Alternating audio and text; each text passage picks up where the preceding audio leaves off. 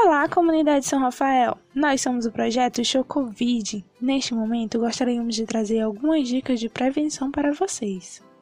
Existem várias maneiras de prevenção contra o coronavírus, como lavar as mãos regularmente, usar a máscara e evitar tocar o rosto.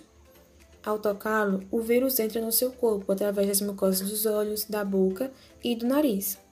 Por isso, evite tocá-lo. Essa é uma das melhores medidas para não ficar doente. Colocar as mãos no rosto é bem arriscado, mas mesmo sabendo do risco, é muito difícil controlar, pois muitas vezes é um movimento feito sem que você perceba, controlados pelo seu cérebro e que expressam emoções e sentimentos. Mas existem algumas pequenas ações que ajudam a controlar a vontade de tocar o rosto, como por exemplo, manter as mãos ocupadas, usar a máscara e óculos, pois assim evitam tocar os olhos, a boca e o nariz. Você não deve roer as unhas nem colocar os dedos na boca. Se for necessário agitar a máscara, pegue nas laterais e nunca na parte da frente da máscara.